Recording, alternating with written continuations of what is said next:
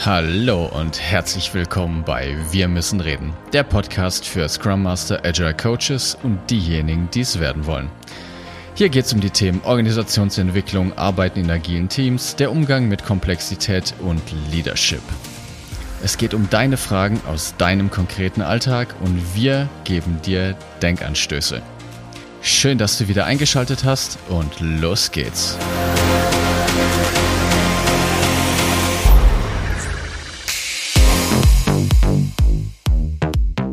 Einen wunderschönen guten Tag zusammen und wieder ganz herzliche Grüße hier an meinen äh, digitalen Kompagnon Martin. Schön, dass du auch wieder mit dabei bist heute.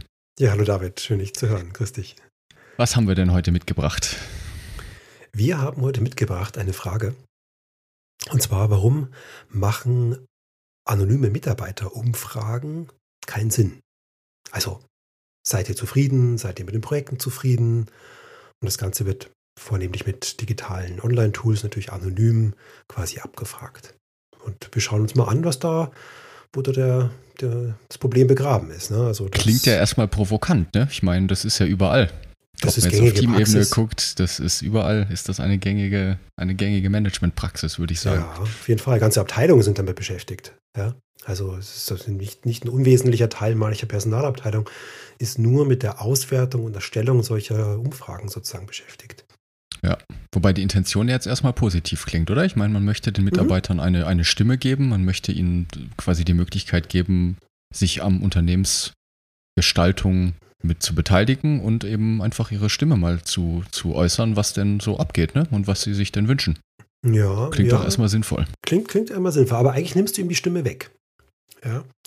Weil du ähm, das, was du normalerweise im Gespräch hast, ähm, ähm, veränderst du nämlich. Und zwar machst du ein, ein Oben und ein Unten. Was meine ich damit? Es gibt einen Befragten und einen, der gefragt wird. Ja, und dadurch etablierst du quasi ein asymmetrisches Verhältnis. Das ist also eigentlich genau das Gegenteil von, von jemandem Stimme geben und sag jetzt, sag doch mal. Ähm, das impliziert sozusagen, dass jemand fragen darf und der andere darf antworten. Ja, und was mit der Antwort passiert, entscheide auch ich wiederum. Ja. Und es müsste auch auf Freiwilligkeit basieren. Ne? Also das mhm. asymmetrische Beziehungsverhältnis bedeutet auch, oder andersrum vielleicht gesagt, ein symmetrisches Beziehungsverhältnis bedeutet, dass beide aufeinander angewiesen sind.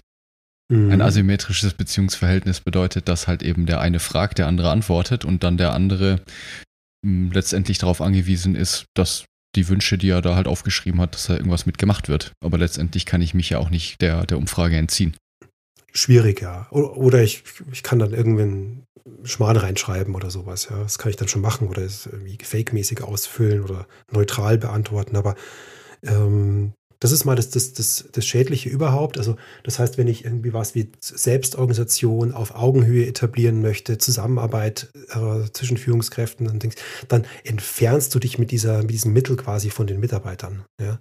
Weil es immer so ein, ein ja. die eine Seite und die Fragende und die andere Seite ist. Ja, das, das tut es unterschwellig quasi fördern. Ja. Ja, mhm. und das ist ganz tricky, also da wirklich mal genau hinzugucken, weil also das, das sind natürlich Prozesse, die über einen langen Zeitraum, über einen langen Zeitraum laufen. Nur letztendlich, was da auch passiert, wenn man wirklich genau hinguckt, ist, dass ja auch mhm. die Verantwortung tatsächlich abgegeben wird. Ja, die ja. eigene Verantwortung, die ich habe, um zu sagen, ich möchte gewisse Dinge ändern, gebe ich durch so eine Umfrage ab, weil ich dann sage, hier, das ist mein Wunsch, bitte, wer auch immer am anderen Ende sitzt, kümmert euch drum. Ja, das also ist genau dieses oben-unten, von dem du gesprochen hast. Ne? Genau, Lieber, genau. wer auch immer da oben sitzt, ich möchte einen Tischkicker haben, also bitte kümmere dich drum. Ja, dann schreibe ich das da rein und ich, ich übergebe diese, diese, diese Verantwortung an eine dritte Person, an jemand anderem. Ja, der dann entscheidet sogar, ja, gibt es jetzt den oder gibt es den nicht. Ja, anstatt man gemeinsam überlegt, macht es Sinn, einen Tischkicker aufzustellen oder nicht, dient es der Wertschöpfung oder wie auch immer. Ja. Ja, mhm. woran erkenne ich denn jetzt, dass genau diese Verantwortungsübergabe stattgefunden hat? Daran, dass ich mich anfange, über das Management zu beschweren. Mhm. Und sowas sage wie die da oben. Ne? Ja, genau. Die da oben, die in ihrem Elfenbeinturm und so weiter. Ich habe jetzt hundertmal reingeschrieben, dass was hier nicht richtig läuft und es hat sich nichts geändert. Ja. Das ist auch wieder genau diese Distanz, die du beschrieben hast. Ja, ne? das, das entsteht. Sich. Ganz genau, ja. genau. Und auf der anderen Seite auch, wenn man jetzt auf dem, also lieber Zuhörer, liebe Zuhörerin, wenn man jetzt im Management Board sitzt, heißt es dann, ja, was, also was denn noch? Was wünschen die sich denn noch? Undankbares Pack. Ja, so, so, so schreiben da Sachen rein. Ja. Jetzt haben wir schon einen Kicker äh, aufgestellt, jetzt wollen die noch einen, ja, so unerhört. Ja. Aber genau das passiert. Ne? Also die, das verändert sich dann. Also da wird dann aus einer klugen Idee, äh, wird, dann, wird dann Wunsch. Ne? Das ist dieses, dieses Wünsch dir was, was dann passiert. Ähm, und ähm, äh, das macht dann die Leute nicht mehr zu Beteiligten, sondern einfach nur zu Wünschen. Ja? Und nicht mehr, dass man zusammen an der Idee arbeitet. Ja. Ja, und im schlimmsten Was? Fall ist es dann letztendlich so eine Art Infantilisierung. Ne? Also das wird, mhm. die, die, die, die Mitarbeiter werden ihrer Selbstverantwortung entzogen und dann sind es letztendlich nur noch die, ach ja, die da unten, die kleinen Kinder, ne? Die muss man halt behüten, beschützen und ja, die wissen gar nicht, was abgeht. Kriegen sie noch einen Kickertisch und sowas, ja. Und das, das, das nächste Problem, was wir haben, ist die Frage, was frage ich denn da überhaupt? Also ich kann ja, ja nur das fragen, was ich weiß. Das macht Sinn bei Sachen, da wo ich weiß, um was es geht, ja. Ähm, aber wenn es jetzt um komplexe Problemstellungen der Wertschöpfung geht, ähm, da weiß ich ja gar nicht, was ich fragen soll. Oder ich habe gar nicht die Idee. Das heißt, das, die, der Fragensteller ist immer, oder diese Umfrage sind immer nur so schlau, wie der Fragensteller ist. Ja, ich war jetzt letzte Woche bei einem, bei einem Meetup vom Dave Snowden, Cognitive Edge, der Mitbegründer vom Kinevin Framework, und er hat einen mhm. schönen Satz geprägt. Er hat gesagt, äh, wenn du die Antwort auf eine Frage kennst, ist es keine Frage, sondern Prozess. Mhm, also genau. eine, eine, gute, eine gute Frage impliziert, dass die Antwort natürlich nicht vorhanden sein kann, sonst wäre es keine gute Frage. Ja. ja. Und es, es, schränkt halt massiv den Lösungsraum ein. Und das wollen wir ja. nicht. Und jetzt kommen die ganz Schlauen, die sagen, ja, aber ich habe da ein Freitextfeld, da kann der das reinschreiben. Da erinnern wir uns alles, den Punkt von vorhin, mit dem Wünsch dir was. Was der da reinschreibt, sind keine Ideen. Das ist kein interaktiver Austausch einer Idee, die dann reifen kann, vielleicht in der Gruppe oder so. Das ist ein, ein Wunsch dann, den ich da reinschreibe. Ja? Und deshalb leisten das diese Freitextfelder auch nicht. Neben dem, dass es bei 200 Mitarbeitern schwierig wird, diese ganzen Freitextfelder auszuwerten und zu schauen, was ist ein valider Wunsch und was ist ein berechtigter Wunsch oder was ist eine gute Idee. Also da mal ganz abgesehen davon, von, von der technischen Möglichkeit. Ja. ja, und da kommt jetzt noch ein ganz wesentlicher Punkt mit hinzu, weil der, der Punkt ist ja, ich muss ja berücksichtigen, in welchem Kontext und zu welchem Zeitpunkt der, der Befragte antwortet. Richtig. Und vor richtig. allen Dingen, wenn es um das Thema Zufriedenheit geht, sind es ja Sachen, wo ich mir denke, also ganz im Ernst, der ist heute Morgen mit dem falschen Fuß aufgestanden, beantwortet dann heute die Frage, wie ernst kann ich das denn jetzt nehmen? Oder umgekehrt genauso. Jemand, der frisch ins Unternehmen eingestiegen ist und jetzt super happy ist. Das sind ja alles Dinge, die dann auch noch mitgedacht werden müssen. Plus der Kontext, in dem der Mitarbeiter sich befindet, beeinträchtigt natürlich maßgeblich auch seine Antwort. Ähm, wenn ich jetzt irgendwie vom, was hatte ich denn da jetzt für ein, für, für ein Beispiel letztens? Das TV-Interview. Ja, genau, ja. das, das TV-Interview, das ist das, das Klassische. Ne? Du wirst auf der Straße gefragt, wie schmeckt denn dir das Eis, magst du mal probieren? Ja? Dann werden die wenigsten sagen, oh, das schmeckt aber echt komisch, das schmeckt so ein bisschen chemisch, das schmeckt mir gar nicht gut, ja. Weil der weiß ja, dass das, was er da sagt, im Fernsehen, im Abendprogramm gesendet wird. Da wird er tunlichst vermeiden, dass er vielleicht, der wird irgendeine neutrale Antwort oder so, ja, ist ganz interessant, würdest du das kaufen? Ja, vielleicht würde ich es kaufen, so, bla, bla, bla, bla, bla. Äh, weil das ja in dem Kontext, dass er jetzt in der Fernsehinterview-Situation ist und er weiß, dass das gesendet wird. Ja? Und das Gleiche haben wir natürlich auch bei unseren Mitarbeitern wenn die gefragt werden und Punkt 1, 2, 3 und die riechen dann schon, dass das die Frage nach den Führungsleitlinien ihrer Führungskräfte ist, ja, dann wissen die, dass diese Frage, die sie jetzt beantworten, herangezogen wird zur Beurteilung ihrer Führungskraft. So, was mache ich da? Wenn ich die Führungskraft mag, kreuze ich da Bestnoten an, scheißegal, was ich meine, ja, damit der gut, gut dasteht. Ähm, es gibt vielleicht den einen oder anderen, der ehrlich antwortet, ja, aber das hat auf jeden Fall einen Einfluss auf das Ergebnis der Umfrage. Ja. Also ja. solche Umfragen sind immer Fragen, in welchem Kontext beantworte ich das gerade? Und die Leute denken das mit. Ja? Also die wissen, okay, heute bin ich schlecht drauf, aber eigentlich möchte ich einen Projektwechsel irgendwie initialisieren und eigentlich ist das Projekt ganz gut. Aber ich schreibe es mal rauf, das Projekt ist richtig scheiße, damit ich dann Wechsel herkriege, dass ich ins andere Projekt komme. Ja? Also die taktieren und machen und das ist, und damit ist diese ganze Umfrage mit diesen verschiedenen Komplexitäten, die da reinspielen, absolut unbrauchbar. Ja, ich hatte letztens genau den umgekehrten Fall. Eine Führungskraft ist auf mich zugekommen und wollte eine Bewertung zu einem Mitarbeiter, der bei mir im Team ist. Und ich wusste natürlich, dass das mit der Einstufung zusammenhängt, die jetzt halt mhm. halt gerade wieder stattfindet. Und also, hallo, natürlich. Ich werde doch jetzt nicht anfangen und da über den herziehen oder herlästern. Ja, mach, natürlich mache ich das nicht. Ich erzähle jetzt natürlich nur die Creme de la Creme und was das für ein grandioser Mitarbeiter ist, um ihm da nicht irgendwelche Probleme zu bescheren. Wenn es Themen gibt, dann kläre ich die bitte im One-on-One -on -One mit ihm. Ja. Und nicht über die Führungskraft, ne? Redet miteinander, nicht übereinander. Genau. Und du beantwortest auch da die Frage kontextabhängig. Ne? Du weißt, dass der, für was der ja. das hernimmt. Und dann denkst du das mit, ob du willst oder nicht. Ja? Und dann ähm, am besten noch so, äh, ja, wie zufrieden bist du von 0 bis 10? Ne?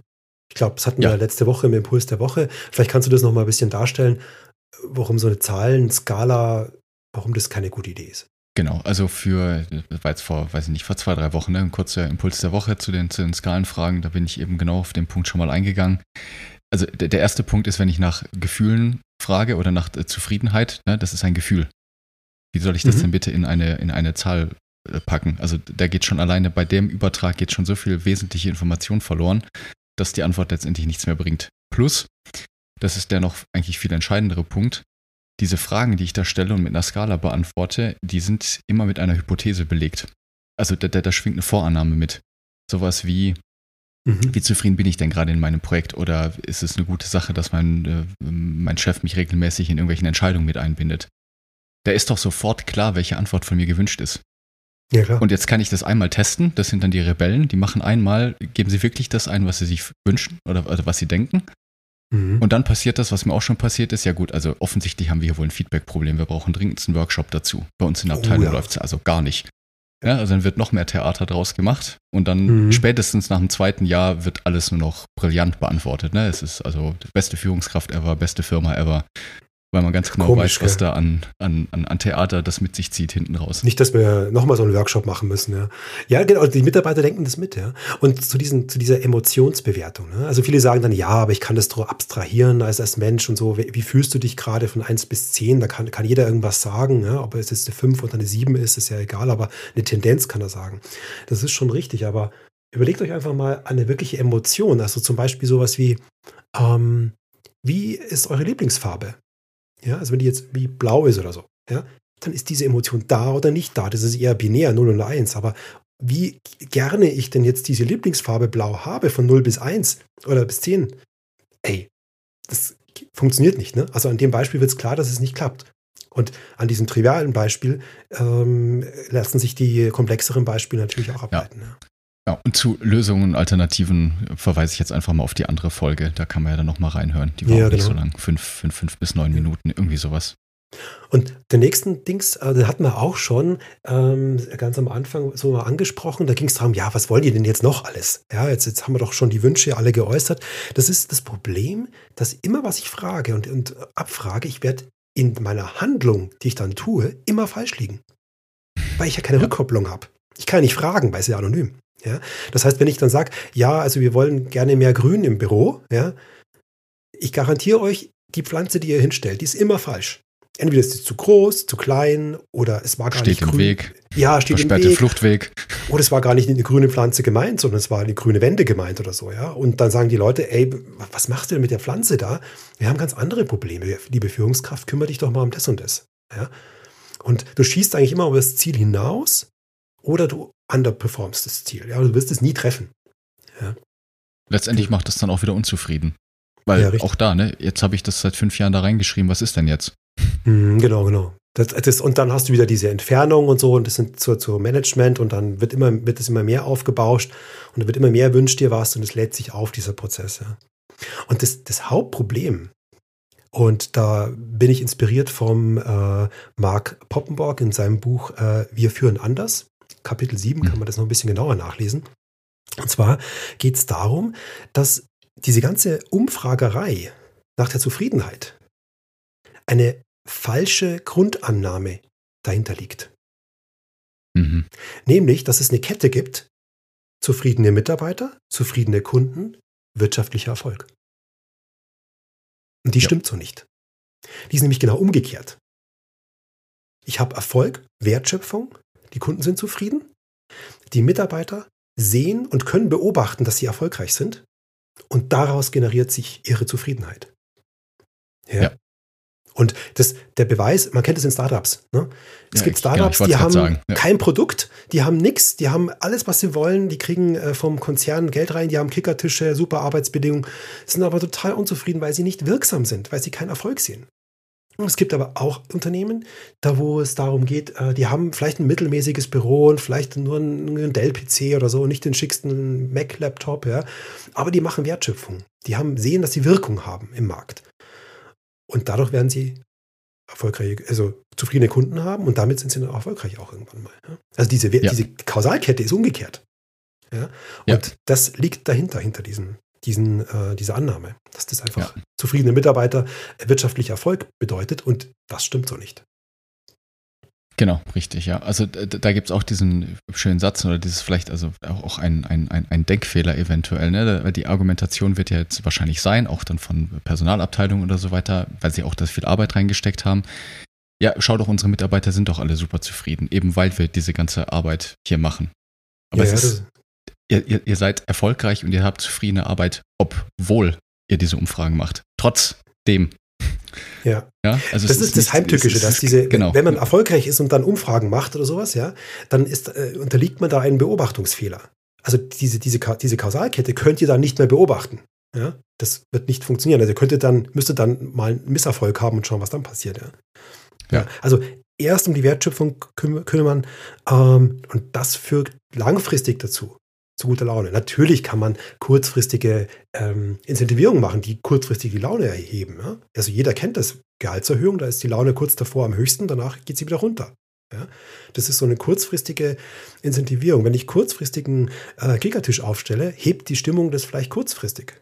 Ja? Aber langfristig geht das nur über beobachtbaren Erfolg im Unternehmen. Und auch nochmal, um das zu betonen, also wir haben ja hier viele Scrum Master und Scrum Masterinnen auch als äh, Zuhörer.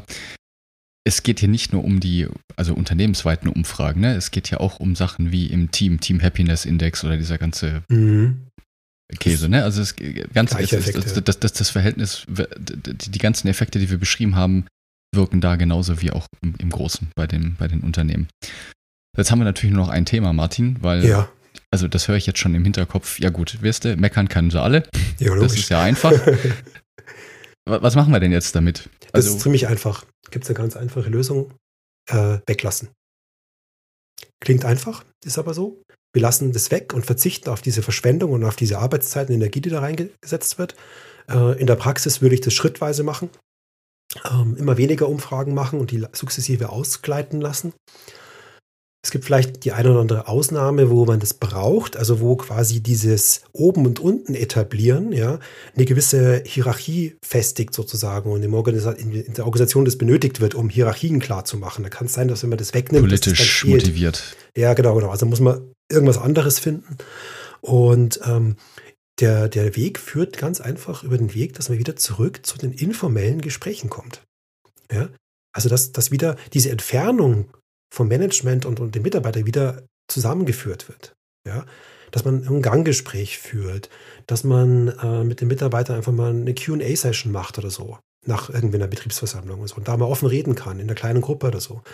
Ähm, äh, Formate wie ein Open Space zum Beispiel, das quasi ein, ähm, äh, diese informelle Meetings quasi legitimiert sozusagen und, und, und, und für alle offen zugänglich macht daraus man Experimente ableitet. Das sind Mittel, wie man äh, sehr viel wirkungsvoller ähm, solche ähm, Dinge aufgreifen kann, weil da wird nämlich eine, aus einer Idee dann nämlich kein Wunsch, sondern wird aus einer Idee ein Experiment, was möglicherweise der Wertschöpfung dient.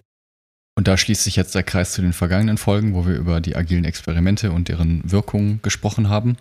Da ist es jetzt eben genau wichtig, durch solche Experimente, ja, was zum Beispiel durch ein Open Space facilitiert werden kann, wird den Mitarbeitern sowohl die Verantwortung wieder übertragen, wenn sie denn dann sehen, dass das, was sie da tun und experimentieren, dass sie das dürfen und dass das dann auch wieder Erfolg hat. Mhm. Immer wieder beim Thema Schutzraum und so weiter, da verweise ich jetzt wieder auf die vorangegangenen, auf die vorangegangenen Folgen. Ganz genau. Ja, und das, da sind wir schon auf der Zielgeraden, würde ich sagen, oder? Ähm, haben wir noch ja, was? Das, nö, das waren die, die wichtigsten Punkte. Also vielleicht nochmal mhm. ganz kurz zusammengefasst die, die anonymen Mitarbeiterumfragen oder gerade vor allen Dingen in Bezug auf die, die Mitarbeiterzufriedenheit. Ne, wir etablieren dadurch ein, ein Oben und Unten, also ein asymmetrisches Beziehungsverhältnis. Die Verantwortung wird dadurch abgegeben und die, es, es findet eine äh, großflächige Infantilisierung statt, sozusagen, wenn ich es jetzt etwas übertreiben müsste. Der Punkt ist, dass ich mich immer fragen muss, was frage ich denn da überhaupt? Ne? Also ich kann ja nur die Fragen stellen über die Themen, die ich sowieso schon kenne. Dann, dass immer der Kontext mitläuft. Also die Antworten müssen immer in einem Kontext gesehen werden. Wenn ich Skalenfragen stelle, wie die meisten Umfragen gemacht werden, habe ich immer mit Vorannahmen da drin schwingen, sodass klar ist, welche Antworten denn da gewünscht sind. Das heißt, die wirklichen wichtigen Punkte kommen dann auch, werden auch nicht zutage gefördert. Dann, man liegt halt immer falsch, man kann es keinem recht machen, weil der Feedback-Loop fehlt. Ja, durch dieses Oben-Unten-Verhältnis kriege ich keine Rückkopplung über das, was ich da tue und deshalb liege ich einfach immer falsch. Ich kann es niemandem, ich kann es nicht allen recht machen. Und der wichtigste Punkt jetzt ganz zum Schluss, dass die Ursache-Wirkungsbeziehung einfach umgedreht ist. Das heißt, es ist nicht mit, äh, zufriedene Mitarbeiter und deshalb sind die Kunden nachher happy oder ich deshalb bin ich erfolgreich in der Wertschöpfung, sondern genau andersrum. Ich konzentriere mich auf die Wertschöpfung. Dadurch kriege ich mit zufriedene Mitarbeiter. Gut, alles klar.